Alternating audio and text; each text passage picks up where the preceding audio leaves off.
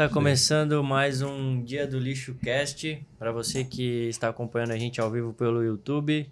É, Para quem vai acompanhar depois, um bom dia, uma boa tarde e uma boa noite também. É, avi- avisos paroquiais do nosso podcast. Todas as quintas-feiras, a partir das 8h30, estamos ao vivo. É, áudio no Spotify em seguida e os cortes no, no Instagram e os highlights no, no TikTok, só com as bombas. Galera, é, Dia do Lixo Cast, podcast aí de comida, de resenha, de atualidades, de saúde em geral. Hoje mais voltado aí para a saúde emocional e desenvolvimento aí da infantil. para você que quer apoiar, ser um apoiador, entra lá em contato com a gente no, no direct do, do Instagram. Um de nós três vai vai responder vocês aí para incentivar a gente a, a continuar trazendo conteúdo de, de qualidade para vocês. Semana que vem já tem um mega patrocinador fechado Hum, pra é semana verdade. que vem, tá? Fechou, De- fechou agora o negócio. Fechou agora de bebida. Semana que vem, Marcelão que tá de volta. Se, ó. você- se vocês estavam com a saudade da voz do Marcelo, ele está de volta. Vai beber licor semana que Ele, vem. ele veio com Licor? novidades. Ele veio com novidades. Ele né? vem com novidades. Exatamente. Galera, meu nome é Matheus Atenburg. Aqui na minha esquerda, o Nutri Gustavo Melegassi. E aqui de volta o Marcelão Torres, o personal. Boa noite, galera. E aqui na minha frente a psicóloga Tati. Olá, tudo Boa bom? noite, Tati. Boa Obrigado noite. por ter aceitado aí o convite. Muito obrigada também. Vamos, vamos começar falando um pouquinho sobre a Tati, então. Pô, falar um pouco aí de sua formação, os projetos em balneário, como é que, como é que começou a carreira. Fica à vontade aí. Então, eu moro aqui, sou mineira, né? Vim descendo, fiz faculdade é, em Curitiba, depois fiquei um tempo lá, me formei lá, cheguei em Balneário, acho que por volta do ano 2000, ontem. tipo ontem, assim. E daí aqui que eu comecei mesmo a trabalhar né, na área. É, eu atuo na. Aí comecei com uma atuação na escola, que é a minha paixão, né? Nasci em escola, filha de professores, e neta de professores, né? Só não quis ser professora, trabalhar, né?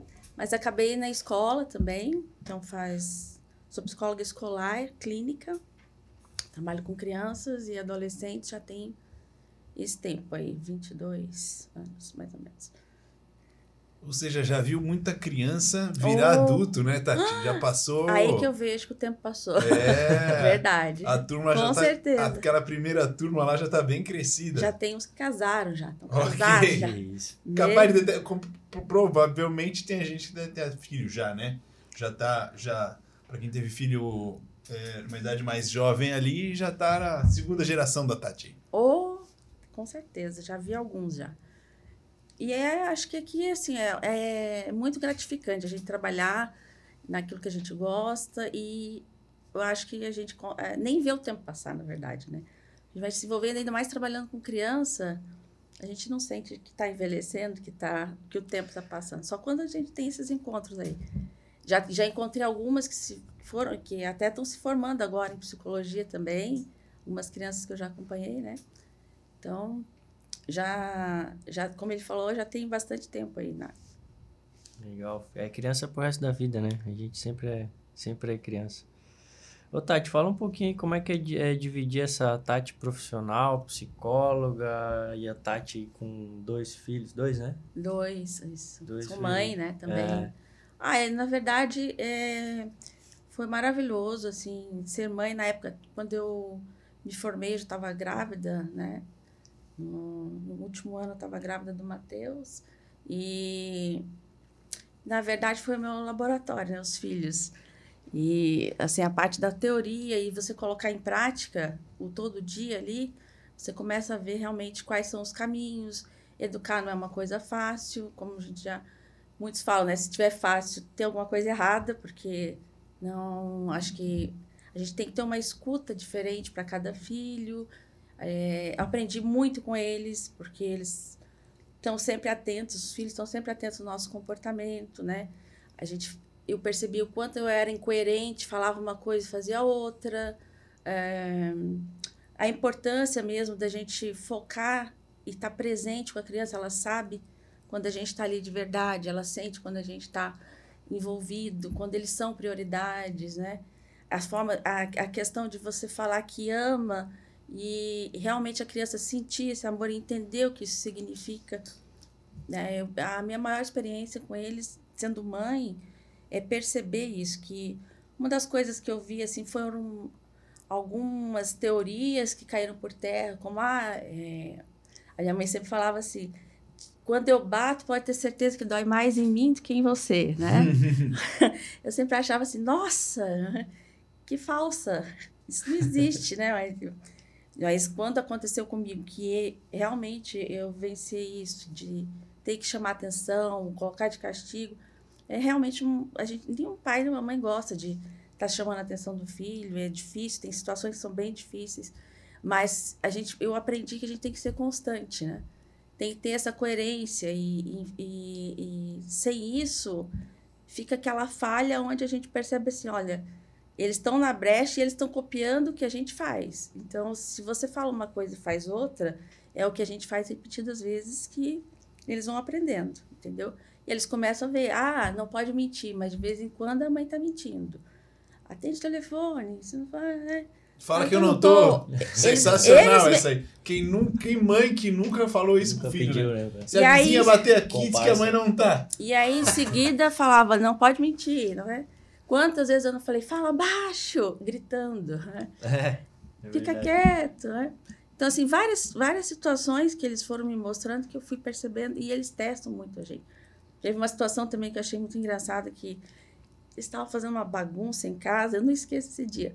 É, e eu arruma aqui, fica quieto, você não senta lá, guarda o brinquedo. Aí tocou o telefone e eu, ah, sim, tudo bom. E eu percebi que eles pararam os dois e focaram, né? Falei, vamos desligar. Aí eles, nossa, mãe, como você é falsa né? Tá gritando aqui com a gente, xingando, brigando, e agora, atenção, oi, querida, tudo bem? Então, eles estão o tempo todo atentos ao que a gente está falando, o que a gente está fazendo, porque e a gente tem que saber o que vai responder, né? Como que você explica? Ah, tem que se comportar assim. Então, eu vejo que a, as crianças, elas estão em busca de um referencial. Se não for a gente, se não for o pai, se não for a mãe, vai ser a professora, vai ser um amigo, vai ser alguém. Então, eles estão em busca disso. O que a gente ensina para eles, a gente também tem que procurar perceber se a gente realmente está praticando. Ô, Tati, pode falar um pouquinho mais perto do microfone para ser um pouquinho mais alto o teu ah, som aqui. Tá. Você tá mais perto. Ei, outra coisa, é... e aí, nesse laboratório teve chinelada ou não teve chinelada? Eu ia perguntar teve. se até hoje tem algum puxão de orelha também. Com certeza. Com certeza, né? Quantos puder, é, a gente está orientando. Hoje é um, outro, tem outro sentido, né? Eles também. A criança, a gente.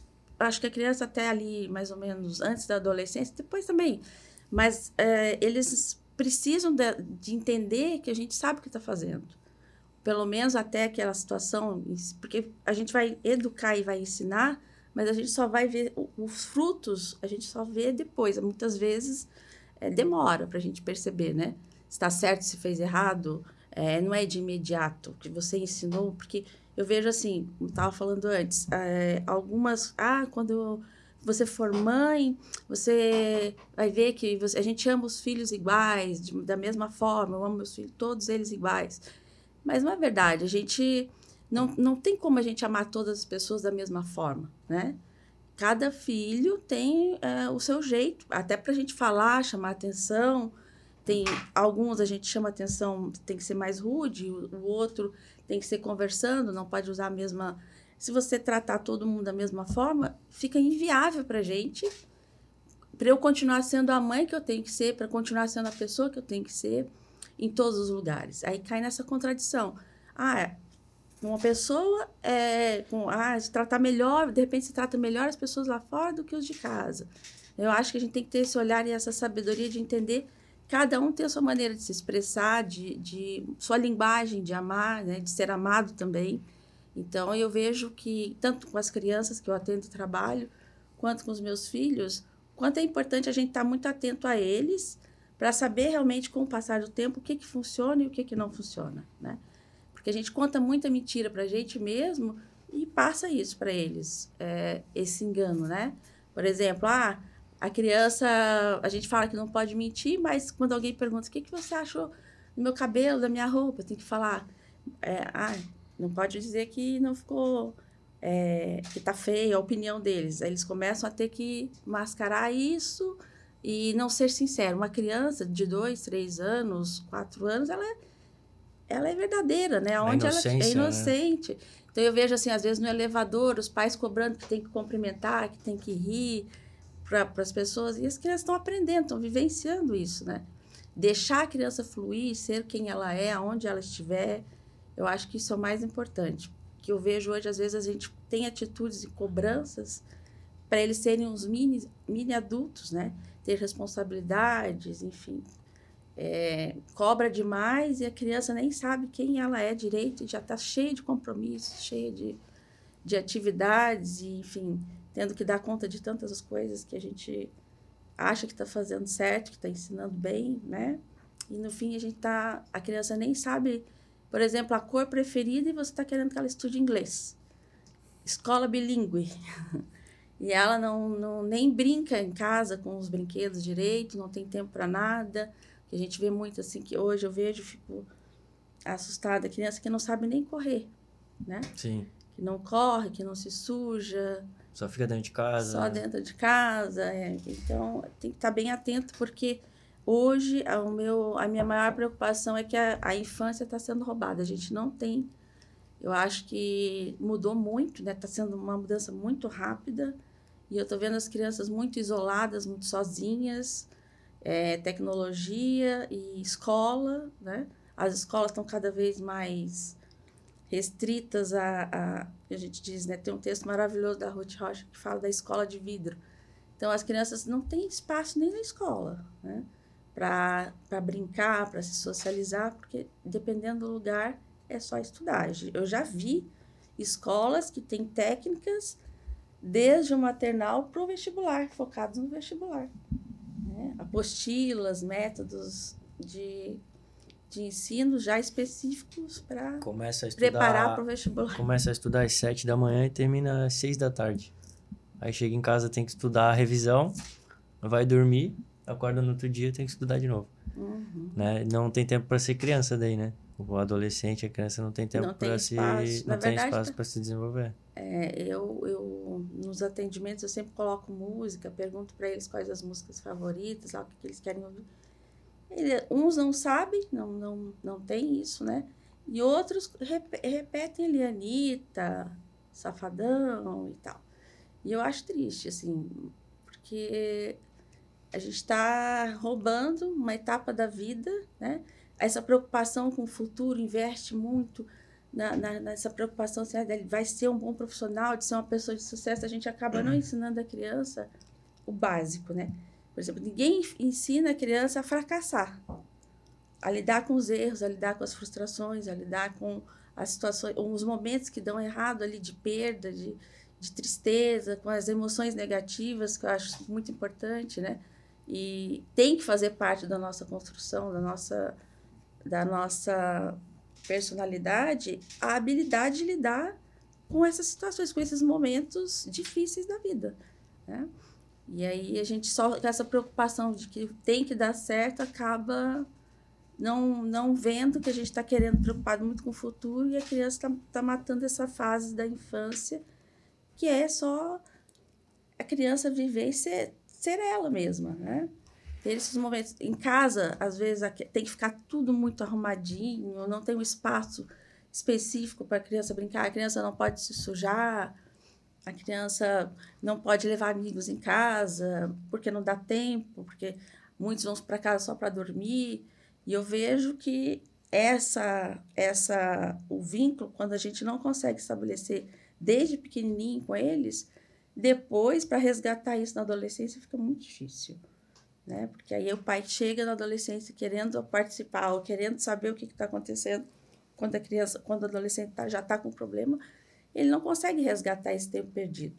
Fica muito a criança não confia, a, o adolescente não vai conseguir é, reconhecer o pai que ela precisava quando era criança, depois que passou esse tempo, né? Tati. Então, a ausência, a gente acha que a ausência vai... Eu estou ausente para trabalhar, mas o tempo não para para esperar, né? Com certeza. Tu acha que a, forma, a, a preocupação que é devida, claro, com a formação do intelecto, do conhecimento, por exemplo, tem ficado muito em voga, tem dado muita atenção para isso na escola primária, por exemplo, em detrimento à formação, por exemplo, é, digamos assim, do, do não, talvez do cidadão ou do ser humano, por exemplo, é, aquelas. A, a, eu não tenho filhos, né? É, tenho crianças na família e tudo mais.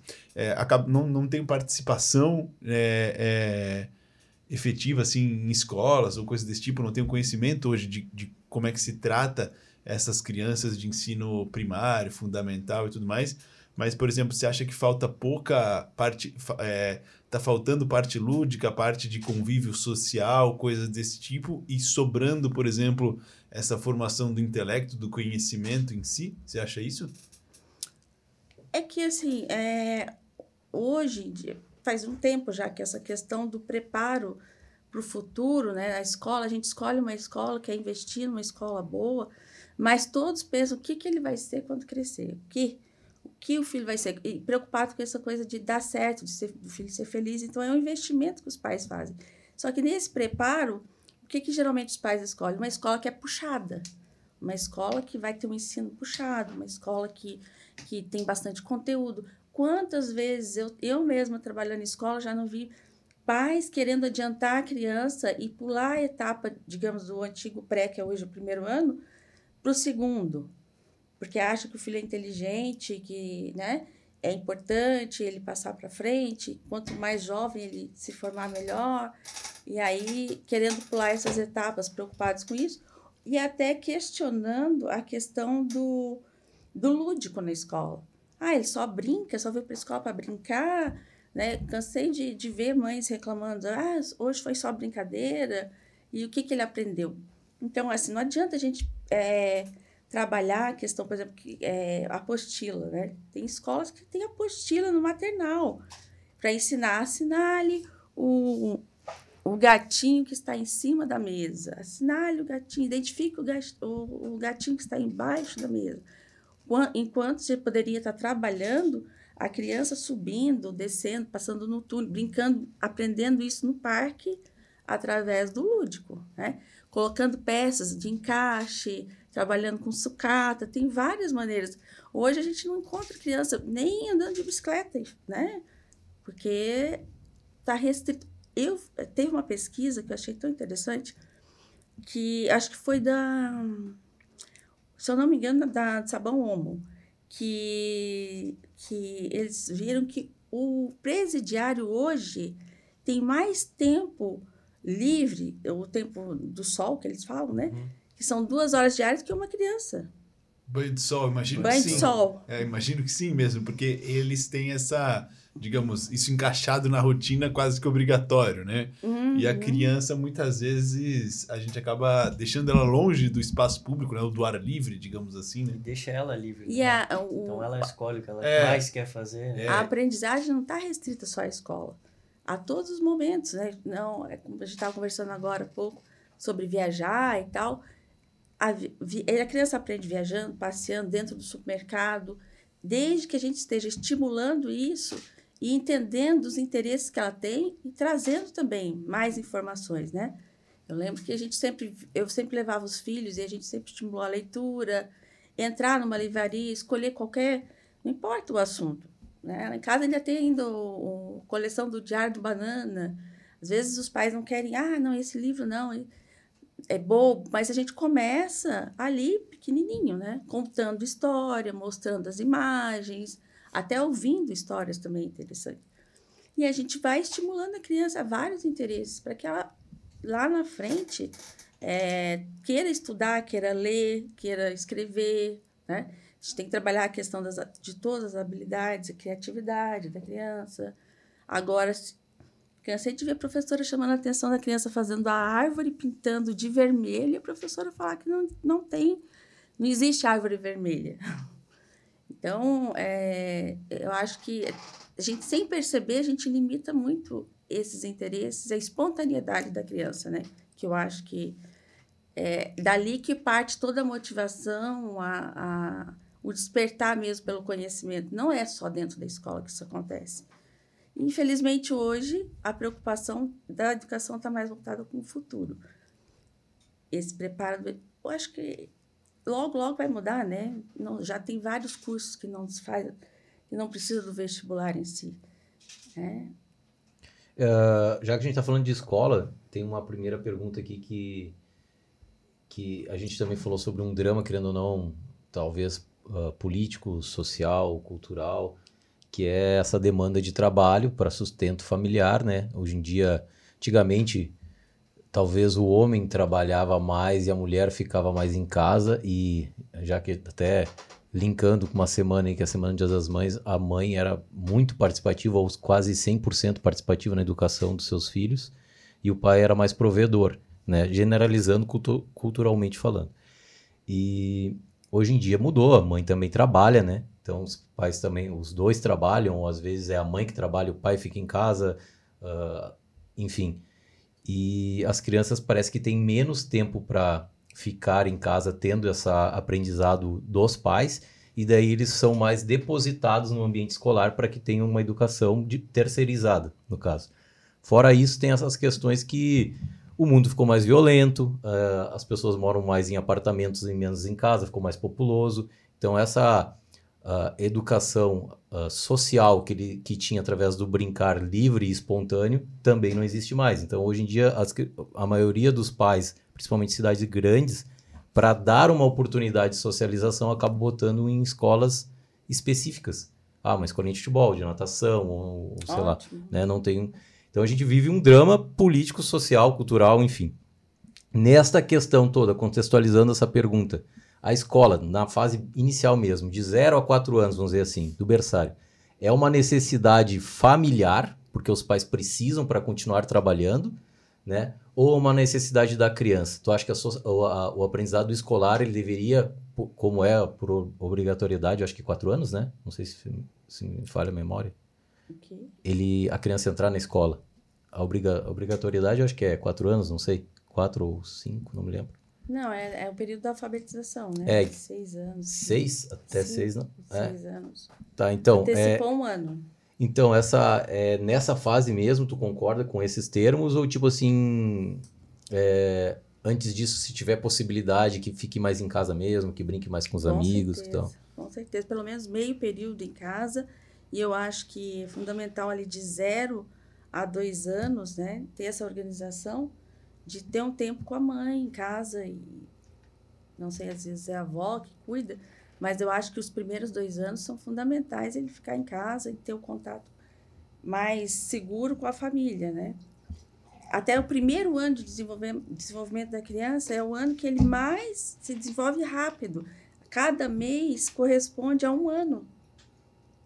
Então, no primeiro ano a criança aprende muita coisa. Né? Então, quanto mais estímulo, quanto mais ela tiver rotina, o afeto, a atenção individualizada, melhor para ela. E a gente, a gente tem. É, existem várias teorias da personalidade, né? Tem a teoria que o desenvolvimento da personalidade ele é feito por. É, existem várias etapas. Então, de 0 a 3 anos é uma, de 3 a 5 é outra, e assim por diante. Então, é, nessa, nessas fases, eu acho que é importante, depois dos três anos, aí sim ela começa a se socializar, porque até três anos a criança não se reconhece. Ela não se, não, não se reconhece ainda como pessoa, ela só entende que ela tem necessidades, é instinto, né? Eu tenho necessidades e eu quero as minhas necessidades supridas, e pronto, acabou. Então, ela não reconhece nenhum outro como pessoa. O mundo é aquela fase egocêntrica, né? A gente usa muito esse termo é, a fase egocêntrica, egocêntrica é onde a criança ela, quer, ela é o centro das atenções e ela não aceita dividir isso com o outro. Então, tudo que existe é por ela, para ela e é dela. E, então, às vezes, a gente está num, numa luta de, de, de falar assim, não, tem que dividir, tem que emprestar, é, batendo no martelo que a criança, ela vai, naturalmente, ela vai passar e ela vai aprender.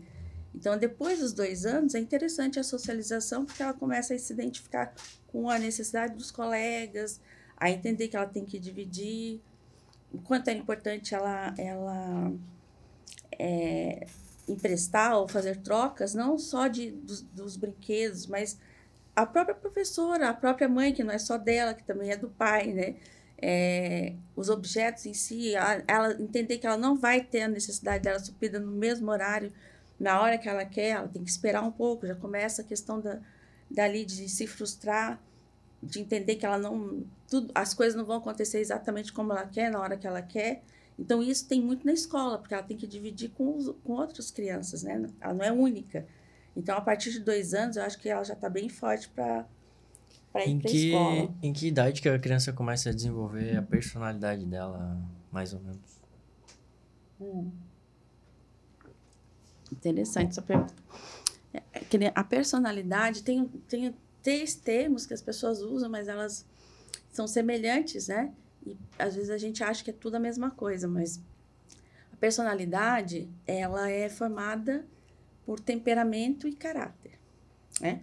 O equilíbrio ou desequilíbrio dos dois. Então, o temperamento é aquilo que a gente nasce, a gente não escolhe. Você nasceu com aquele temperamento e é, a gente pode ver através de alguns comportamentos específicos. É quando a gente nem pensa e a gente está agindo daquela forma. É, agindo e reagindo, né? E o caráter, ele é a influência do meio. Então, a partir do, mais ou menos, o sexto mês de gestação, cientificamente, né, que foi comprovado assim, a criança sofre essa influência. Mas a gente acredita, na psicologia, que desde o momento que ficou grávida, a criança já sofre a influência do meio, através de tudo que a mãe vivencia.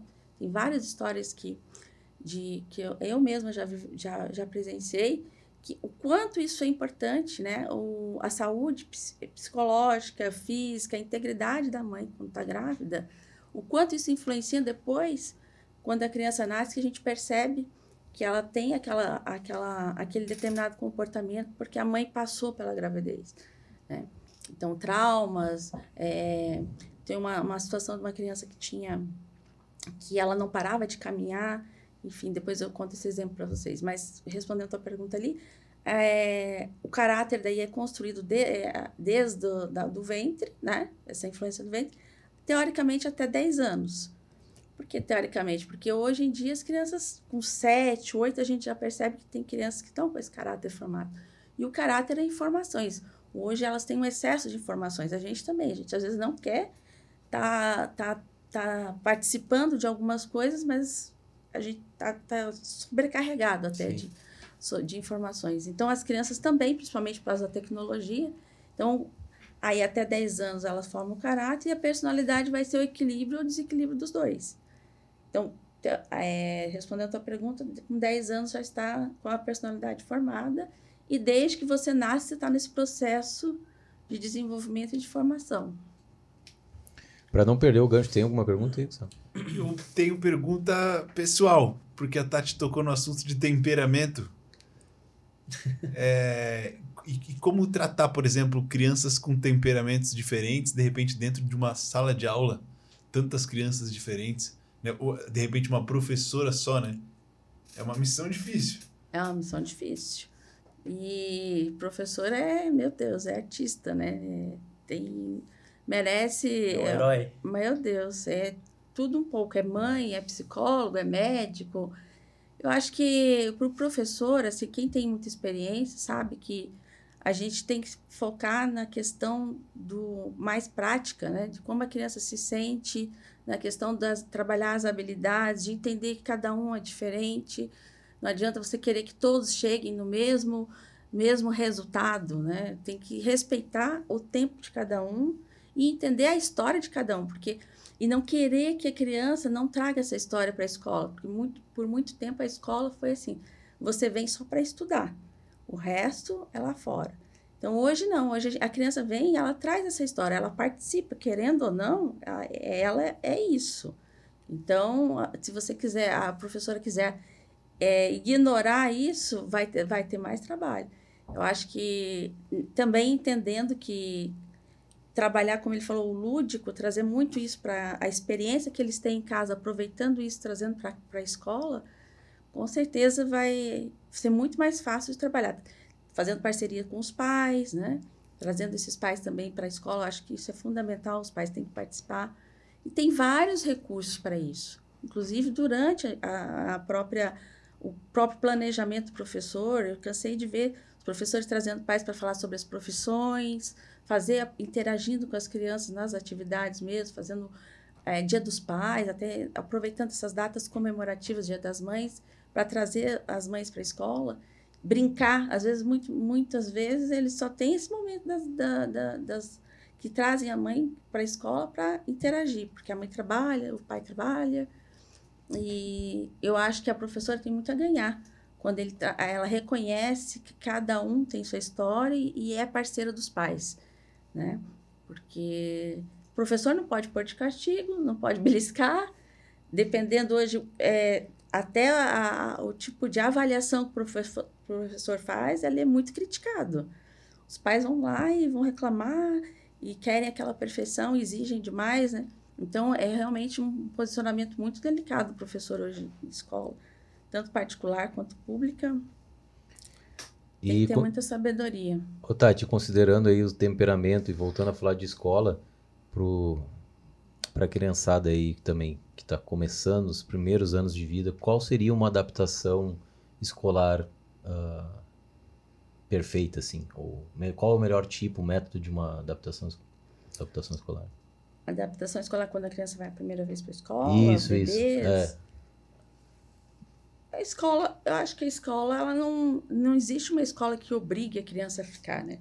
Eu acho que tem que respeitar o tempo de cada um e é, ela se adapta à rotina. Se todo dia é a mesma pessoa que leva para a escola, se a mãe tem a disponibilidade de ficar ali aguardando enquanto a criança entra, se a criança chegar, entrar e não chorar, não tem por que se preocupar. Né? Eu acho que você tem que ver se a criança está feliz indo para a escola. É que tem escolas se que, ela gosta de... que não deixam nem os pais entrar. Né? Eu estou passando por isso agora, então para mim também é uma pergunta bem pessoal. Tem escolas que já tem por método, não deixar o pai entrar. Né? Então, tipo, o pai ou a mãe entrar. Então, tu chega lá, larga a criança, a criança vai lá para dentro e tu não sabe o que está acontecendo direito. Depois eles vão passar um relatório do que aconteceu. Aí tem tempos, tem uma escala de tempo, uma hora, depois passa para duas horas, três horas e assim vai. E tem outras que tu vai vivenciando ali junto e vai ficando junto até ele se soltando, daí tu sai aos pouquinhos e tal. Tem é escolas que. Dependendo que... da idade é difícil deixar entrar mesmo, né? Você veja, se for entrar para ficar na sala que ele vai ficar, ah, isso é, entrar no ambiente escolar, não sei, ficar meio. Entrar junto na sala de aula fica complicado, mas no ambiente escolar, se a escola não está permitindo, eu acho que não, também isso não te deixa seguro, né? É. é. E, não vale a pena. Daí, por exemplo, tem escolas que tem tipo um, uh, uma monitora que daí recebe o aluno naquele primeiro momento só que daí tem a referência também, tipo assim, eu como pai eu fico sentindo assim, eu preciso estar seguro para o Bento estar seguro e vice-versa. O Bento tem que estar certeza. seguro para eu ficar seguro. E essa segurança se dá através de uma pessoa, né? Que geralmente é a professora. Que então, a, mesmo que a escola tenha métodos, tenha missão, visão, tudo, uh, um plano e um método de ensino, a professora que determina muito a qualidade da escola, querendo ou não. Então, como qualquer empresa, eu acho, né? São os colaboradores os que às vezes que, é, que, é. que, determinam mais ou menos o, o, sucesso ou não do, da empresa. E aí no momento que teu filho passa por uma professora, não desmerecendo quem é monitor, mas e depois que ela vai passar por uma outra professora que é uma professora líder, uh, talvez ele criou confiança na monitora e depois tem que ter uma adaptação da monitora com a professora Uh, de fato, eu não conheço como é que são os métodos de iniciação escolar, né? De adaptação da, da criança nos primeiros meses escolares. Estou passando por isso agora. Mas eu estou vendo que não tem um padrão. Cada escola tem o seu, o seu meio, o seu jeito. Por isso a pergunta também. Uh, o que, que seria ideal? Ele, tipo... a, o teu filho entender que é o que, que ele vai fazer lá, por que, que ele está indo para esse ambiente, conversar. Por mais que você pense, ah, ele não, não entende bem o que, que é, mas é importante você sempre explicar o que, que vai acontecer porque quanto tempo que ele vai ficar lá e, e que você vai estar ali também e que ele vai tentar ficar se não, qualquer coisa você vai buscar, se ele não gostar, ele tem que sentir essa segurança. Tem um prazo, tu acha assim que é um prazo. Seis meses, mais ou menos, para a criança se adaptar a qualquer Seis mudança. Qualquer tipo de mudança. Mudança de escola, mudança de cidade. É normal a criança. Seria estranho ela não, não demonstrar que, que está estranhando, né? Que, tá, que aquilo está incomodando. Guardar é para elas. coisas. reconhecer que tá que o ambiente é- se é tanto faz o mesmo ambiente ah, em casa ou na escola que ela nunca foi ou uma pessoa estranha eu, eu me preocupo muito com criança que vai com todo mundo que que não não não, não se resguarda né a gente tem que ensinar isso também Sim. essa coisa da gente obrigar a criança a ficar amiguinha de todo mundo tá errado. Eu acho que ela tem que ela mesma experimentar, ela mesma ter os critérios dela para saber é, quem que eu gosto, quem que eu seleciono, aprender a escolher e não ser sempre a escolhida, né? Entender que ela pode isso é muito importante. Nós estamos falando de adaptação e de tempo aqui também, então já vou puxar uma pergunta mais. Né? Não, não tem uma ordem das perguntas aqui que a gente. Pai, Selecionou? papai Marcelo que vai selecionar as perguntas. É. Ah, eu também sou um pai ah, ah, de um relacionamento que a gente separou, né? Então, a gente, o filho, é- o Bento é um filho de pais separados. Esse tempo que tu deu de adaptação serve também, é o mesmo tempo para ele entender essa separação dos pais?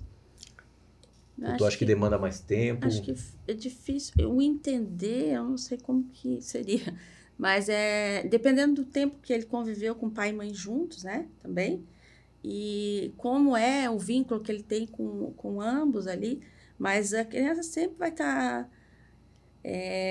desejando pai e mãe juntos, né? Mas, não sei assim, se eles. se Talvez, eles- deixa eu tentar ser mais claro, eu acho que eu disso. fui muito a- abrangente demais. Talvez, eu acho que deve ter muita diferença, né, para uma criança, por exemplo, de 3 anos, vamos dizer assim, arredondando, que é o caso do Bento, uma criança de 10, 15 anos, talvez, né? Uhum. Então vai, tipo, a criança de 15 anos já, já, já pode conversar abertamente sobre as coisas, né?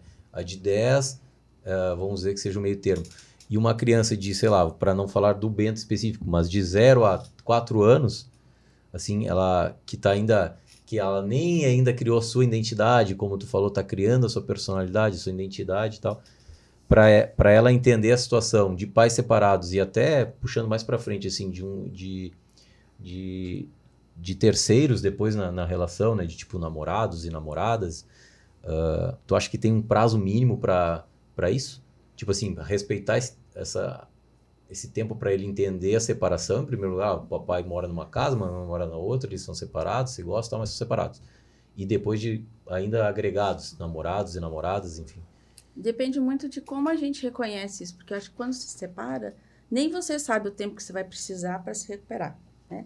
Então a criança também não sabe, ela nunca passou por isso e, enfim, depende de também como era a convivência com os dois em casa, né? Às vezes tem separação que é até melhor, né? A criança se sente aliviada, dependendo do, se a criança estava sofrendo, a família estava em sofrimento, mas é, eu acho que cada história vai ter, vai ter seu tempo. O importante são que os, os pais não desistam, por mais assim, ah, é, mora com a mãe. Esse pai tem que ser constante, esse pai tem que estar sempre presente, não desistir da paternidade, né?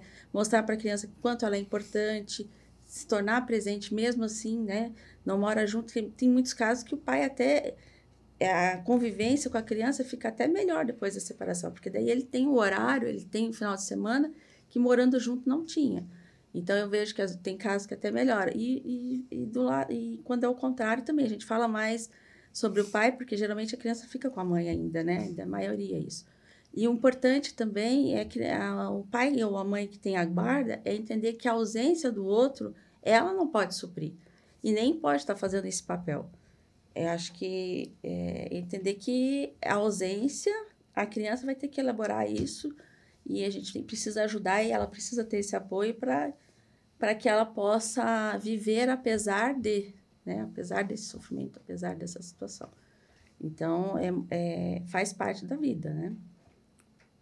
O tempo específico, respondendo a pergunta, não tem. Assim, como eu te falar, demora tanto tempo. Até porque ela, ela não pode é, E até mais assim, talvez. ficar sim, afastado né, dos pais. Eu fico pensando até de forma cognitiva, assim, sabe? De desenvolvimento do, do cérebro dele, ou de, de, de percepção mesmo do que, que é uma separação e de identificar mesmo que existem duas casas, que, que cada um está num, num certo É muito espaço. difícil. Se tem um tempo para isso, para ele começar a identificar isso aí de Mas forma eu- clara. Eu acho que é mais leve quando é mais novo do que no meio do desenvolvimento dele.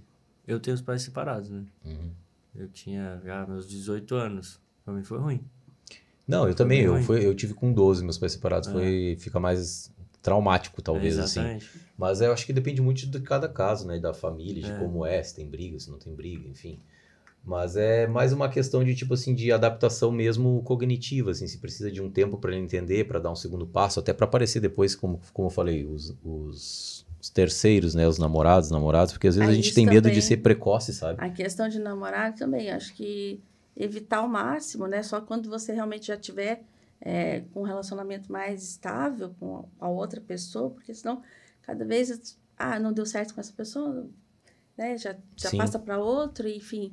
E a criança também não vai entender. Eu acho que o mais importante é ela, ela é, não, não perder o vínculo com o pai nem com a mãe, porque o, o afastamento e a ausência gera uma frieza, né? E a criança vai preenchendo isso de alguma forma. Ela tem que compensar isso. Ela sente essa necessidade de compensar. Então aí vem os transtornos, que pode ser.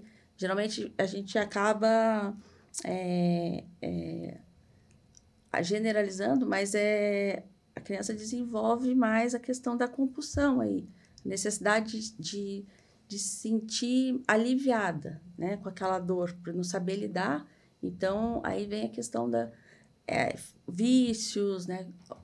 Descompensa, quer fazer demais algumas coisas, tem o celular, daí ela fica muito no celular, ou no videogame, ou vai comer demais. Ó, tem Criança dois ganchos aí, ó. Sim, a gente imagina que muito de- dos transtornos alimentares que a gente tem são desencadeados por traumas na infância. Então, pessoas que, por exemplo, têm muita dificuldade de comer determinados alimentos, ou pessoas que acabam realmente é, tendo uma alimentação é, muito associada com um fator emocional, psicológico. Então, ah, hoje não me sinto bem, vou comer de uma forma exagerada, vou comer alimentos que eu sei que não faz bem para mim, mesmo é, me- a ponto de me fazer passar mal, mas mesmo assim é, prefiro fazer isso para sentir um momento de prazer.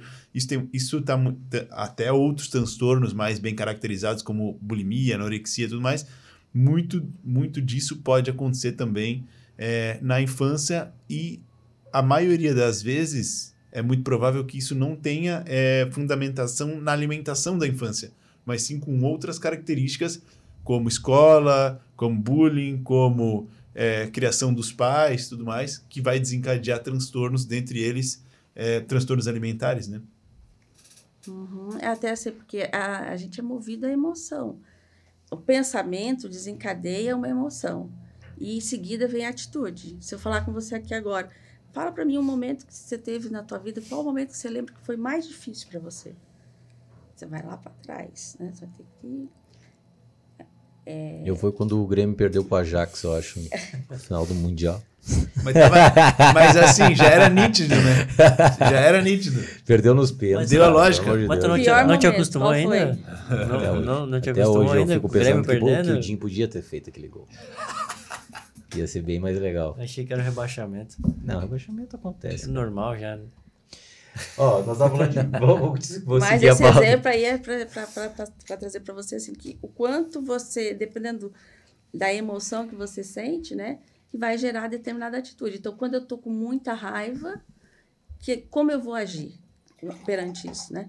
E aí essa situação, eu estou carente, me sinto carente, tô, é, sinto falta de e preciso compensar ou agir de alguma forma para melhorar aquilo porque eu não sei lidar.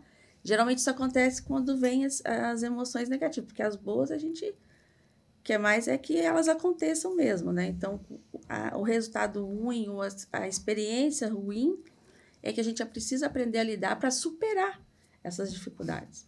E encontrar um caminho, porque a gente é, sempre tem a tendência de falar, ah, tá tudo bem, a gente nem aceita, porque a questão da depressão mesmo, a gente, quando vê uma pessoa chorando, o que a gente fala? O que aconteceu? Não chora, né? Tem que ter A gente não tem habilidade Não de fica lidar assim, com a vai tristeza. melhorar, no final tudo vai dar certo, Tu- mas a gente não tem essa certeza Não de tem. verdade, né? Você fala E não tem a amenizar. receita, né? Não tem. Ô, Tati, daí tu tá falando sobre validar alguns sentimentos, né? E daí quando o caso é a birra, a gente, como a gente lida com a birra? Valida ela primeiro e depois conversa, a gente dá limite na- durante a birra, como tu acha que é... Como... Depende da idade, né? Como eu estava falando para vocês, o desenvolvimento da personalidade ele tem etapas. Então, assim, tem comportamentos da criança de 3 anos, a gente sabe que até ali, por falta de conhecimento, você, às vezes a gente não tem ideia, mas é, a gente ouve muito falar assim, a criança de mordidas, vocês não têm filhos, mas o Bento já, já veio da escola mordido, já mordeu? Não, não, ainda bem. Não, Então- não mordeu ninguém também. É, né? tem alguns É comportamentos que boa. cabe para aquela idade, mas depois com 7 anos já não é mais, né? Sim. Sim. Então, é, a birra é uma delas. Eu acho que, dependendo, a criança só está tentando expressar uma necessidade e ela não sabe como. E aí, ela, ou ela chora, ou ela bate. Então, dependendo da idade, é a forma como você vai tratar a situação. Mas a criança nunca externa uma, é, um comportamento sem uma razão específica. Tem alguma coisa que está acontecendo que ela está pedindo uma atenção e que a gente tem que realmente investigar. Ô, Tati, qual o momento, de, até aonde vai o momento de resolver em casa e até e qual o momento de procurar um profissional de psicologia, por exemplo? Então, acho que os pais, em primeiro lugar, devem conhecer o comportamento da criança, né? E qualquer mudança de comportamento que persistir, eu acho que já é o momento de perguntar, de buscar ajuda, né? E é, por exemplo, a criança que ela é muito quieta e de repente ela ficou muito agitada, ou vice-versa, né? Uma criança que é falante e está mais isolada, não está até mesmo comportamentos, alguns sintomas que a criança pode apresentar é, físicos, pode ter fundo emocional, né? Então, uma dor de barriga que persiste, é, uma queixa em relação, principalmente no momento que vai para a escola, ou que ela tem algum compromisso e ela não fala que ela não quer ir, ou tem algum medo, aí ela desencadeia algum sintoma físico, né? E momen- assim, insônia, é, alteração do sono, do apetite, qualquer tipo de alteração comportamental que persistir, já é bom procurar ajuda. Tem bastante também, eu recebo isso por ser da nutrição, né? Então, é, eu não atendo pacientes abaixo de 15 anos de idade, só atendo acima dos 15 anos de idade. Quando me procuram para criança, eu indico outros profissionais que tenho no consultório também, nutricionista especialmente é, para esses atendimentos de criança. É, e quais são as principais dificuldades? E eu queria saber se tu trabalha também com essa questão de aquela criança que não come nada, ou aquela criança que tem uma necessidade de comer, por exemplo, ah, apenas miojo, ou apenas bolacha, ou só come carne, por exemplo, que tem uma seletividade realmente grande. Olha, eu acho que a, a- eu acho que ela tem que experimentar. Os pais, primeiro, tem, tem sempre que usar o recurso lúdico, né? Ter o pratinho para a criança, que é de criança, o copo, sempre colocar pouquinho no prato, um pouco de cada coisa. Ela escolhe uma coisa que ela gosta e a mãe insere uma coisa que é, é- ela precisa, digamos. Eu acho que tem que ir tratando e fazendo combinados com eles. E eu acho que a criança, quando ela participa desses combinados, é muito mais fácil dela cumprir do que você impor é assim Deixa acabou. eu dar um depoimento aqui. Se eu tiver errado, tu já me manda parar de fazer isso aí, então, Tati. Porque Hum. falando dos combinados, cara, ah, um aluno meu também, que é pai, né? E ele, ele me falou desse lance dos combinados, que combinava muitas coisas com, com o filho dele. né? Eu comecei a praticar os combinados. Eu combino tudo com o Bento. Tudo, tudo. Eu dou tipo uma pauta de como vai ser o nosso dia ali, porque, né? Eu fico, eu vejo ele duas vezes a semana e finais de semana de 15 em 15. É lógico que a gente não segue a pauta, né? Que nem a dia do lixocast, assim, né? A gente vai flutuando sobre os assuntos, mas a gente combina tudo. Tipo assim, ah, cara, vamos. Ah, quero ir no parquinho, pai. Tá, vamos no parquinho, mas a gente fica uma horinha e depois tem que ir pra casa comer, tá? Combinado? E eu termino sempre assim, é como se fosse. Agora que eu tava lá viajando, eles terminam sempre com bale. Bale? Bale. Dale. Bale. Vale. Bale. É tipo um beleza, assim. Beleza. Dale. Final de toda a frase. Olha o barulho. E eu termino todas as frases com o Lixcast. Bento, tipo assim, combinado. Daí ele combinado. Daí quando ele não quer fazer o combinado, depois eu falei, cara, O que, que foi combinado? o que que foi combinado? Daí eu puxei, assim, ó, Palavra de homem é palavra de homem, cara. Combinado é combinado. Não vem com essa frescura pra mim. Daí bate o pé e ele faz. E acaba fazendo. Ele lembra do combinado. Comigo, claro, né? É, um, é uma amostragem muito pequena, uma, numa pessoa só. Mas comigo e com esse amigo funciona Mas, muito por bem. exemplo, isso funciona muito bem na escola também. Se- Eu havia perguntado ali como é que o professor lida com isso. Combinados, as crianças participam desse combinado, conversando com elas, elas falando também, acho vendo que que está errado, que elas gostam, que elas não gostam. Ah, assim não está bom, então o que, que você sugere? O que, que você quer? Como é que a gente resolve isso? E É eles dão um- ideias É fantásticas. feito um trato, né? É, feito um trato ali. É, e se a criança, vamos supor assim, Marcelo, tu fala pro Bento, ah, Bento, a gente vai fazer tal coisa e depois a gente vai fazer esse outro, essa outra atividade que tu quer fazer. Combinado? E se ele fala assim, não, Não. pai, não tá combinado. E aí? Como é- Não, que- daí tu negocia, que né? que vai Aí ser? fala, não, mas peraí. Daí tu... Eu, pelo menos, faço isso, assim, tá, mas... O que, que você quer fazer, então? É. Aí ele vai, vai se expressar e Uhum. daí eu tento dar o desdobra ali, porque, querendo ou não, ainda eu tenho mais sabedoria que ele, né, mais cara? Por enquanto. ele, né? Cabelo branco. Por enquanto, né? Cabelo branco ainda Só vale. que tem uma linha tênue aí, né, Tati? De tipo assim, tu combinar as coisas e tu. ah, como é que se diz? Agora me faltou a, a, a palavra, mas é tipo tu dar por recompensa as coisas, né? Exato. Isso já é errado, né? E eu tenho, uma, eu tenho um caso agora específico. Eu fui viajar, né? Deixei os guris na mão aí, fui viajar- uma semana. E daí eu tava explicando pra ele, ele não tinha falado nada, bem perto da véspera, assim, daí até a Natália falou, "Ah, acho que você deve falar que vai viajar, porque querendo ou não vai ficar uma semana sem ver ele e tal, ele vai sentir tua falta. Daí eu fui lá, convidei, eu falei com ele no último dia, né, que não era um dia meu, peguei ele e tal, conversamos, que a gente tem bastante flexibilidade, assim. Eu, ó, ó filho, o pai vai viajar e tal, não sei o quê, vai ficar um tempo fora, ah, vai ser uma viagem bem legal, ah, não sei o que, tal, vou sentir saudade, mas tu pode me ligar a hora que você quiser, me manda mensagem. Até aí eu tava mandando super bem. Daí no final eu meti assim, ó, e vou te trazer um presentaço. Pá, eu falei aquilo, foi pra me confortar, não foi nem pra confortar ele. Pra ele tá E foi a maior cagada que eu fiz, porque assim, ó, o Piá ficou uma semana inteira ansioso e na expectativa. Ele me ligava, dizendo que tava com saudade de mim e perguntava do presente. Uhum. E ficou, e ficou- e ele tá até agora, cara. Cara, ele tá eu num apego agora que eu voltei ali. Por que, que tinha sido errado? Agora que eu É, fui entender. então é o lance assim, ó. né? Então, o lance do combinado é uma linha tênue com o lance de da Compensa. recompensa, cara. Então, tipo assim, combinar é uma coisa, recompensar é outra. Tipo assim, ó, ô, come o, tu tem que comer arroz. Depois eu te dou um chocolatinho. Aí é recompensa. E ele vai querer e vai Tá cobrar. ligado? Ele cria Daí, é- mas daí né? não, e é recompensa, tu tá dando o chocolate, ele cria o chocolate como se fosse, daí vai criando essas ah, compulsões, ele, o chocolate é um prêmio pra ele. Tipo, tirou a nota Entendeu? 10 na escola. o arroz é Mac. ruim, o chocolate é um prêmio, É. tá ligado? E Entendi. não é assim não, velho, tu tem que comer arroz, porque arroz faz bem pra ti e tal, Mas você falou que, né? tudo. É a- uma necessidade que é tua de resolver. É, né? É tua de resolver. Então você acaba procurando soluções que, na verdade, você não está solucionando nada. Você Nada. Tá criando outro problema. tá criando outro problema. Então, tipo assim, ó, Por isso combinar que é é, legal muito bom. participar, a criança participar disso, da solução. Não quer arroz, vai ficar fraco, o que, que você vai comer? Qual É. a opção que ela Tem tem? batata, tem massa. Tem feijão, é. é. Outra coisa que eu faço com medo, que eu acho bem legal, assim, que são coisas assertivas que eu faço, que é bom a gente falar, porque não é que não tô querendo me vangloriar aqui, mas é pra dar até ah, sugestão, né, pra outros Exato, pais aí e tal, né? É, cara, fazer ele participar de tudo. Quando eu tô limpando a casa, eu dou uma vassoura pra ele, mas não é aquela coisa chata, tipo, meu, tem que varrer a casa aqui. É tipo, meu, vou te ensinar a varrer a casa. Sabe? Uma parada assim, tipo, ou senão, ô, vem cá que eu vou te mostrar uma coisa. Aí, tipo, sabe?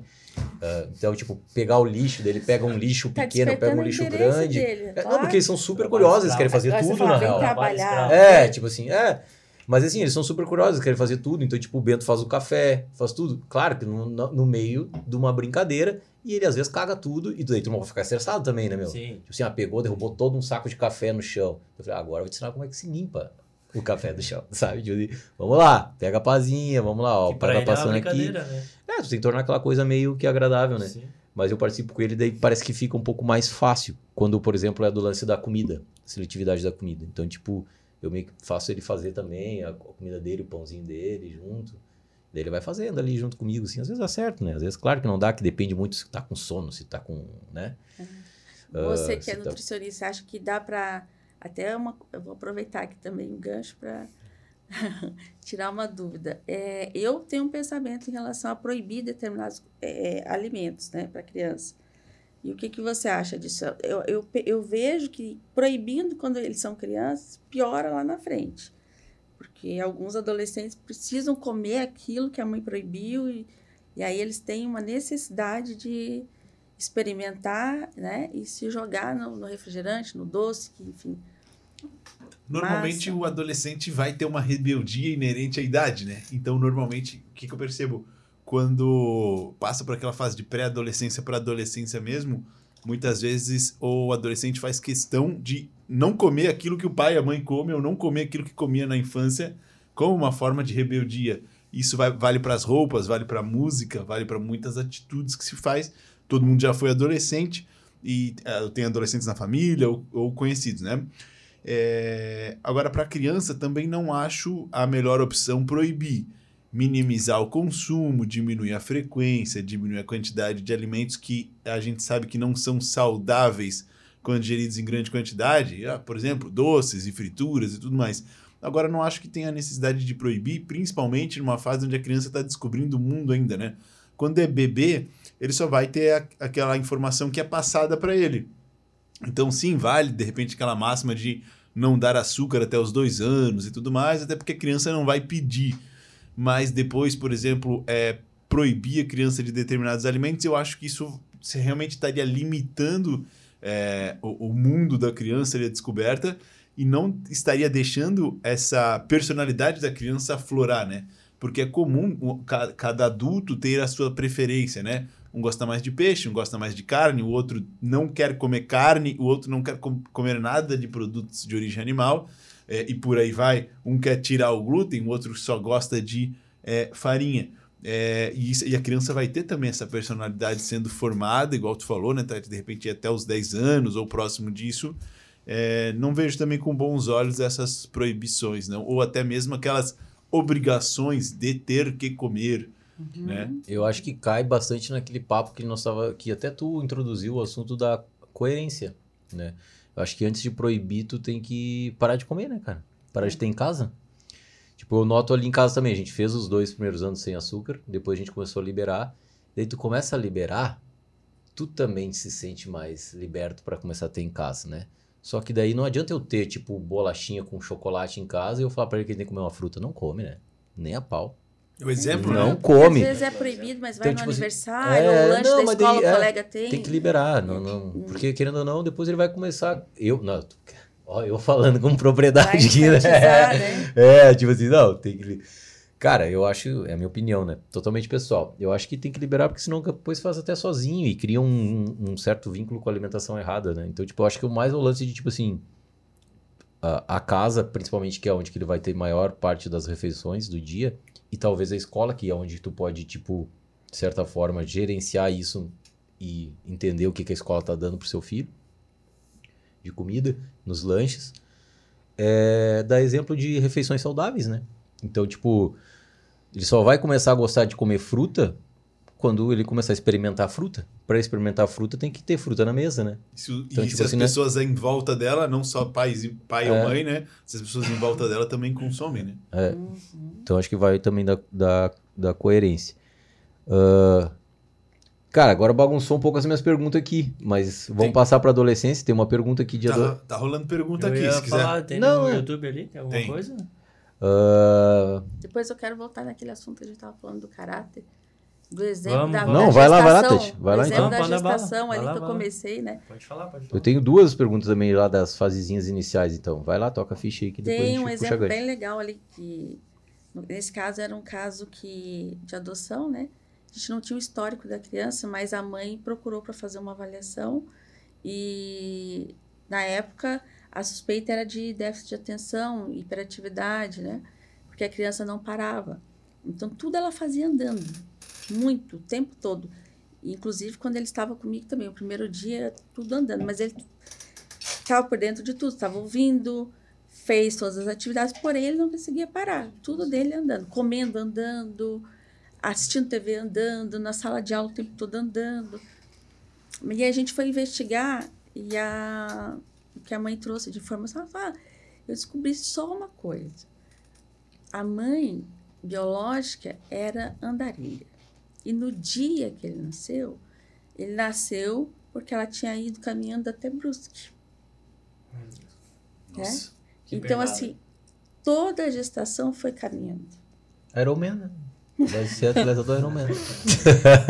E olha aí, Pô, já tá e pronto essa já. criança, pronto. ela não conseguia parar. Mas ele não tinha déficit de atenção. Foi só conduzir de uma outra forma, entender o que tinha acontecido, né? Para saber, para realmente saber como lidar. E aí, olha, ele estava sob suspeita de, de ser uma criança hiperativa e realmente caminhando para um tratamento com medicação. Ô, Tati, como diagno- diagnosticar essa diferença do, do déficit de atenção e hiperatividade com a falta de atenção por causa das telas, por exemplo, mesmo, hoje em dia? De estar sempre desligado, meio avoado, enfim. É, se for ver, tá todo mundo assim, né? Na É, verdade. Celular, né? todo mundo então. assim, todo mundo fazendo mais que uma coisa ao mesmo tempo. Eu acho Ai, tem esse que problema, velho. quando a criança realmente está sendo prejudicada, que é o rendimento dela, quando ela não consegue mesmo, quando ela começa a esquecer as coisas principais assim do dia a dia, né, que ela não consegue fazer, não lembra se escovou o dente, esquece com, com constância materiais, perde as coisas, é, enfim, é, a gente começa a ver que a criança está sendo prejudicada, coisas que até que ela gosta de fazer, ela tem que, ela tem que apresentar os sintomas não só em relação ao estudo, mas em relação ao que ela gosta também. É, no- na hora do jogo, na hora de estar assistindo uma televisão, um programa, a criança não para quieta. Não só é, em relação à escola, mas em prejuízos em relação à rotina dela, o dia, de- dia a dia dela no geral, né? Coisas... Ah, você pede para a criança fazer mais que uma coisa, ela não consegue, ela não consegue ordenar o pensamento, é, ela tem dificuldade para se expressar também, é, coisas mínimas, assim, testar ali de brincadeiras com ela. Até é legal, é, quando tiver dúvida, sempre engajar a criança no esporte. Tá trabalhando com a criança, porque o esporte desenvolve muito a, a autoconfiança, Disciplina. né? as, a disciplina, as habilidades principais, assim, que eu acho que são fantásticas, né? Da criança realmente se sentir capaz de alguma coisa. Não é só através da avaliação e da nota da escola. Mas quando ela vê que ela conseguiu e alcançou um resultado legal que dependia dela em relação às coisas que ela gosta de fazer, eu acho que isso é- a gente consegue através do esporte. Falou também que aquela, aquela, aquela, aquele aprendizado da perda, de não ser é, o primeiro lugar sempre, de não ser o melhor em tudo, o esporte ensina muito isso também, né, Tati? Então, aquela criança que de repente, assim, nunca participou de atividade esportiva, é, muitas vezes ela nunca se acostumou a perder, a ficar em segundo lugar, ou a ficar em último lugar, muitas vezes, é, ou dar a volta por cima, ou a, a persistência, a insistência de, de de repente ter, ficado em último lugar numa numa numa Olimpíada lá no colégio ou coisa desse tipo e de repente voltar para para próxima para próxima etapa mesmo sendo passível de ficar em último lugar de Se novo né? esforçar mais pra chegar melhor, né? Na, na próxima vez, né? É, eu acho que a, moti- a, a motivação dela, tudo depende de como você está motivando, né? E ela tem que entender para que que serve. Muitas vezes a gente acha assim, ah, limita o interesse da criança aquilo que a gente acha que é o melhor para ela. E ela, às vezes, tá, tem várias habilidades em outras áreas que a gente está tolindo ali, limitando e não... Ô, Tati, sobre as telas que nós estávamos, nós estávamos falando antes, ah, qual que é o, ah, qual que seria o tempo ideal de, de disponibilizar as telas para as crianças, né? Celular, televisão, né? desenho, enfim, videogame, e quais são as, as consequências do exagero?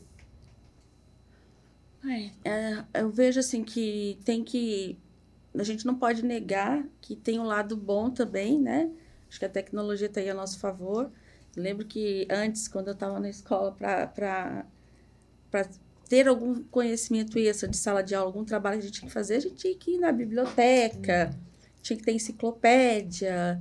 Era um- uma trabalheira danada, um desgaste tremendo.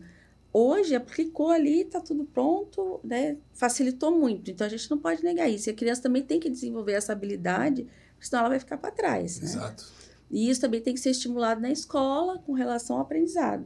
mas tudo tem um limite. A partir do momento que ela deixa de dormir, né, se perde com relação aos horários, é, é, não consegue ficar sem. Você tira um dia o, o, celular ou o videogame, a criança não consegue ficar sem, é, não consegue fazer outra coisa, né? Eu acho que aí está acontecendo, já está desenvolvendo a dependência dele com relação aos eletrônicos. E é importante você estar. Tá, eu acho que a partir dos. Hoje em dia a gente pode segurar aí até uns sete anos, cinco, entre cinco e sete anos, né? Porque tem muitos, muitas atividades que dependem do tablet, que as crianças na escola já estão usando bastante, né? E elas e, têm uma capacidade, parece que intrínseca, de mexer nessas nesses dispositivos tá, eletrônicos as... parece que nasce com elas, né? Eu, que eu vejo assim, os pais às vezes utilizam esse recurso para acalmar, para deixar a criança ali mais tempo interagindo, e aí não percebe que depois, ela, algumas vezes pode, porque a mãe precisa, porque é importante para os pais, e depois, de repente, você quer tirar, e a criança não vai entender por quê. Né? Se quando a mãe precisou, ela ficou duas, três horas direto, e aí agora não, tem que limitar 10 minutos. Então tem que, tem que buscar essa coerência também. Mas o quão isso, tipo, nas fases iniciais pode prejudicar para um depois um transtorno de déficit de atenção, por exemplo? Ou não tem ligação, tu acha? Eu acho que deixa a criança muito preguiçosa, né? Ela é imediatista, ela quer tudo na hora. É, acho que também é, incentiva muito e acaba a gente não percebendo, mas a criança fica muito ansiosa. É, teve um caso agora recente que a criança quebrou o computador porque perdeu no jogo. Perdeu o controle, perdeu o computador, perdeu o jogo. Quebrou e, e não controla a, a, raiva e a frustração, né? Então, é, já desencadeou um comportamento que ele reflete também nas pessoas que convivem com ele. De, de não conseguir se controlar, né? A criança fica mais agressiva. Então, acho que se puder evitar os primeiros anos, a criança tem que brincar, a criança tem que ter o banho de sol, a criança tem que se sujar, tem que interagir com outras, né? Acho que ainda não, os primeiros anos, até os cinco anos, não é fundamental. Uhum. Não, evitar 100% é impossível, né? A gente sabe disso, que a gente estava falando antes, não tem como. Mas. É... Mas, por exemplo, o celular é uma praga, né? O celular. Não, a criança ela tem o acesso e ela leva para onde ela quiser. Sim. E aí, não, é, celular eu acho é que até. Eu acho que até é demais, né? né? Para é. pequenos, mas tipo, desenho, né? Olhar, sei lá. Eu acho mas tem, as programações tem que ser bem. Tem que cuidar bastante, né? É. Porque também ele está aprendendo com esses estímulos. Muito. Né? Eles aprendem a, a verbalizar, tudo. é tudo, repetem tudo, muito bem fácil. Uhum. Tem pergunta aí, Gustavo? Tem pergunta aqui, tem pergunta e tem recado para Tati Opa. também. É... Famosa? Famosa, famosa. A Vitória. A Vitória. Micaela falou que a Tati é melhor. Gabriel Costa uhum. mandou um aplauso. O Lourenço e a Rafaela Silvestre também mandaram um aplauso. Falaram que a Tati é maravilhosa. Tem umas perguntas aqui que a Tati já respondeu em relação à personalidade, caráter, e tem umas perguntas meio bomba aqui. Tem umas perguntas meio bomba. Tipo assim, vou, já vou mandar uma aqui, do Antônio Lucas. Ele falou assim: tá bom, vocês abriram uma Heineken aí. Como usar bebidas alcoólicas com os filhos pequenos por perto? É válido, não é válido? Melhor não beber na frente das crianças? Boa, boa é melhor beber e dizer que é coisa de adulto, que a criança tem que ficar longe? Como é que funciona isso aí? Eu acredito que se você não der para a criança experimentar, né? Eu acho que o pai tem que ser. Você não, o pai e a mãe tem que ser autênticos, sempre autênticos, né? À medida que a criança tomar isso como exemplo e querer te imitar, quiser te imitar, eu acho que aí você tem que tomar um cuidado em relação a isso e ver quais os momentos que ela está participando, se é momento de festa, né? se é um momento onde a família está reunida, e, e, o que, que isso significa, o que, que a bebida significa para o pai e para a mãe. A bebida não pode ser o centro disso, entende? Então, é, tudo vai depender de como a importância que os pais dão, que a criança também vai, vai aprender dessa forma, né? E quando começar, eu acho que é errado, quando a criança quiser, às vezes ela nem quer experimentar, mas o pai vai, toma um pouquinho, experimenta aqui, e isso vai lá na frente, vai desencadear, né? A gente sabe que muitos dos alcoólatras começaram assim, né? Experimentando na infância Deixa eu contar como Toma a aconteceu espuminha, comigo. a espuminha da cerveja. Deixa eu contar como aconteceu comigo. O Marcelo acho que ele toma mais comigo essa cerveja. Na mamadeira. mamadeira. Pra se acalmar, É. vendo o jogo do Grêmio. Meu Deus, É. cara. Nem entendi o jogo. Cara, Bebia. bebia escondido o meu, né? A minha mãe, ela, a- a- o- o- né, teve, não teve experiências boas na infância com, com bebida, porque meu avô era alcoólatra, depois ele conseguiu se recuperar e tal, enfim, mas passou um perrengue aí. E daí ela tinha um ranço de bebida, né? Só que nós ali, né, gurizada, pá, Quantos anos? 14 anos, 15 anos, né? Começamos a entortar o caneco, já bem louco, né? Daí a mãe descobriu, ah, contar pro teu pai. Meu pai era muito disciplinador na época. Depois mudou. Mas era muito disciplinador e nós apanhava, feito bicho. Aí eu, puta, deu merda, né, cara? Pá, viu, ele vai contar pro pai. Eu falei, pá, deu merda. Puta que pariu. Aí eu fui um dia, aí nós, aí quando a mãe e o pai separaram, eu, a gente ficou morando primeiro com o pai, né? E, e daí o pai chamou para nós fazer um churrasco e tal, né? Tinha, ele acordava cedo, fazia a função toda. Aí desceu eu e meu irmão, assim, a casa tinha dois pisos e tal, descemos, assim, ele subiava assim, a gente sabia que tava pronta a comida, né? E nós lá, morto, da ressaca do trago, né? Descemos ali. Tava comendo churrasco, aquele churrasco quieto, daqui a pouco ele falou assim, ó, abriu uma cerveja assim, ó. Quer, ah, quer dizer que tu tá bebendo então, Marcelo? Daí eu, eu, eu fiquei naquela dúvida assim, e agora?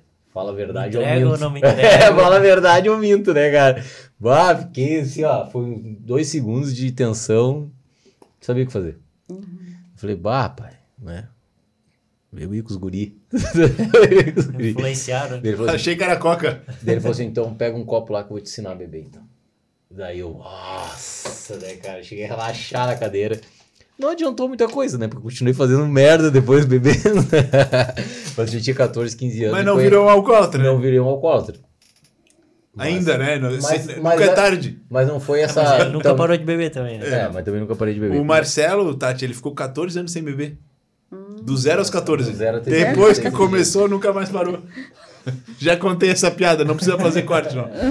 Cara, mas é, é uma parada muito também de tipo. Acho que uma. da constância da conversa, né? De ver que o cara tá se passando e tal, se não tá se passando. E eu acho que depende da pergunta do cara ali, não sei se, se é conhecido de vocês, mas eu acho que depende muito da idade também, né? Tipo, a idade do Bento, eu falo isso, é bebida de adulto. Falo propriedade, não. Ué?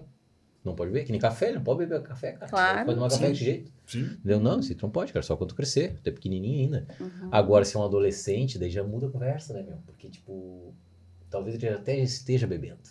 E É melhor tu- beber. aí Eu tu- acho. E daí tu em casa, tu vai dizer assim, não, tu não pode beber. Eu Mas acho tu que é sabe melhor- até que teu filho bebe. Eu velho, acho que é melhor de beber com o pai e com a mãe. Claro, daí talvez seja melhor tu aprender, ó, cara. Começou a ficar aí, ó, meio tontinho. É. Segura ontem, toma uma aguinha, Exato. toma uma aguinha. Aprender Entendeu? a fazer a coisa, entre aspas, do jeito certo. Eu acho que o grande lance que eu tenho, proibir eu tenho totalmente. um brother meu que espero que ele esteja assistindo, ou se não assista a gente, né? O, o Marcelo, lá da minha cidade. E, e eu fui aluno do, profe, do, do pai dele, que é o professor Bastos, de educação física também. O pai Bastos a gente chamava. Né, Então é. Marcelo joga muito, o Bastos jogava muito e. Ah, de cidade todo mundo se conhece, a gente. Ó, o Marcelo é faixa. E o Bastos sempre foi esse cara, bebia socialmente, assim, né? Nunca se passava. E o Marcelo manteve a mesma linha de, de todo o grupo dos amigos que, tipo, todo mundo já fez um fiasco na vida, eu acho, de beberagem. O Marcelo nunca viu o Marcelo bêbado. Que é o exemplo. E ele do- bebia do pai junto? dele. Bebia Tipo, com o pai? Não, bebe, mas sabe, sabe, ele vai até aquele pontinho dele ali, ele falou, ah, tá, tô de boa. Eu nunca tive esse limite do tô de boa. Eu não sei aonde foi que deu errado, né? Mas deu errado. É é Agora, depois de velho, e com principalmente com o lance da paternidade, né? Que eu tenho muito aquela coisa, tipo, de tipo, dar exemplo pro Bento, dar exemplo pro Bento. Então, tipo assim, eu mudei muito o meu comportamento né, depois da paternidade. Que bom. Daí eu segu- seguro a onda também. Bebam com moderação, então. Bebam né? com moderação. Esse- Esse é o recado. E de se hoje. quiserem nos patrocinar com Opa. Heineken gelada, toda quinta-feira, 20 e 30. Queremos. Deixa eu fazer uma pergunta aqui também. Vai, vai. Ah, uma educação compartilhada entre pais e avós. Isso acontece muito hoje em dia também, né? Tipo, os filhos ficam muito com os avós. Tá? Como agir de forma positiva quando existem divergências, tá? No pensamento, inclusive religiosas. Tipo assim, ah, né? Tá com o avô, avô é, sei lá, ah, não vou falar de religiões específicas aqui, mas tem um tipo de religião que desaprova o tipo de religião da mãe, talvez o pai não tem religião nenhuma, ou tipo assim, ou de um comportamento normal, tipo, sei lá, vamos tem muito eu tive muita pergunta sobre sexualidade também, fases de como falar e quando falar. Aí tipo a avó fala: "Não, não pode", né? Que daí tem um pensamento talvez cultural mais, né, arcaico, sei lá, não sei se essa palavra seria ideal para falar, mas tipo ah, daí a mãe e o pai são mais liberais e tal. Daí, tipo, como lidar com essa- essas divergências assim? Sem desautorizar ninguém, né? No caso. Exato, eu acho que tem que orientar a criança, porque ela também vai ter que aprender a ter o senso crítico dela, fazer as escolhas dela, entender, olha, isso, é, a avó, o avô pensam assim, a mãe pensa dessa forma, e o ideal é que, se, que aconteça isso, né? Quando a criança é muito pequenininha, o ideal é a mãe ou o pai, as pessoas, os envolvidos, os responsáveis pela guarda, conversarem entre si para tentar falar a mesma linguagem com a criança, porque ela vai entender é, que, que um fala uma coisa, outro fala outra. E eu acho que o que dá mais confusão é, é que ter várias pessoas decidindo pela criança, várias pesso- pessoas é, mandando, né? é, várias pessoas educando.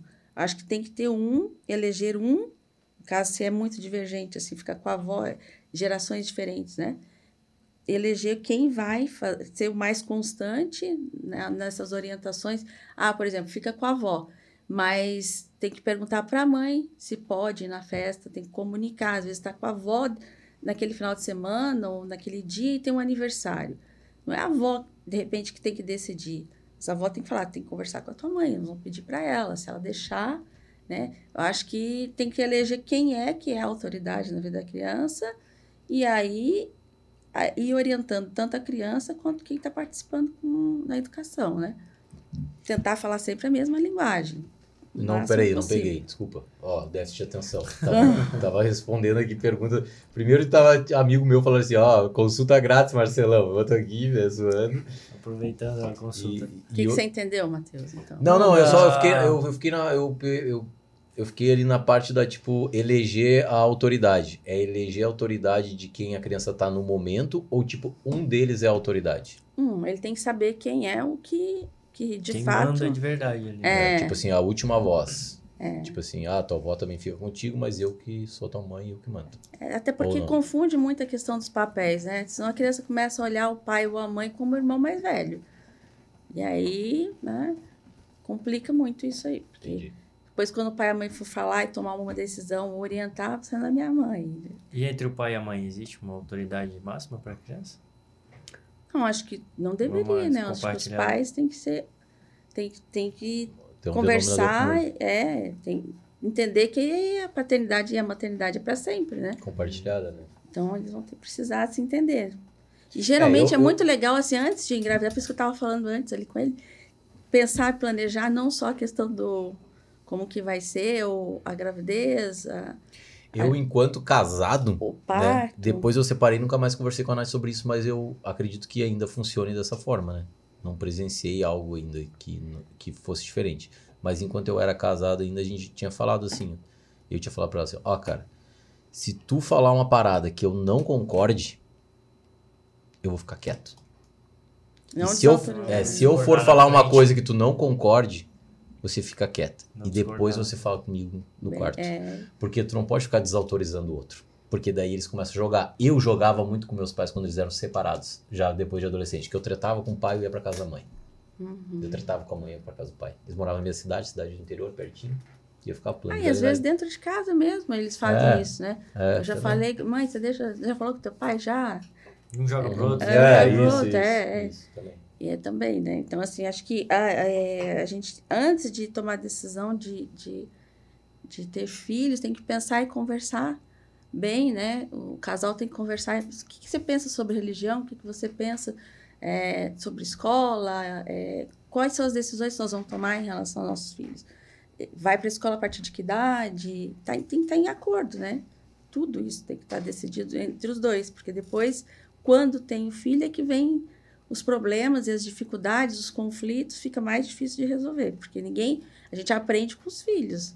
Pode ter uma ideia de como que é, mas de verdade mesmo é só depois que nasce que a gente vai entender E no dia a dia, né? Sensacional. Então, a mulher é só, só tá pronta para virar mãe mesmo depois que nasce.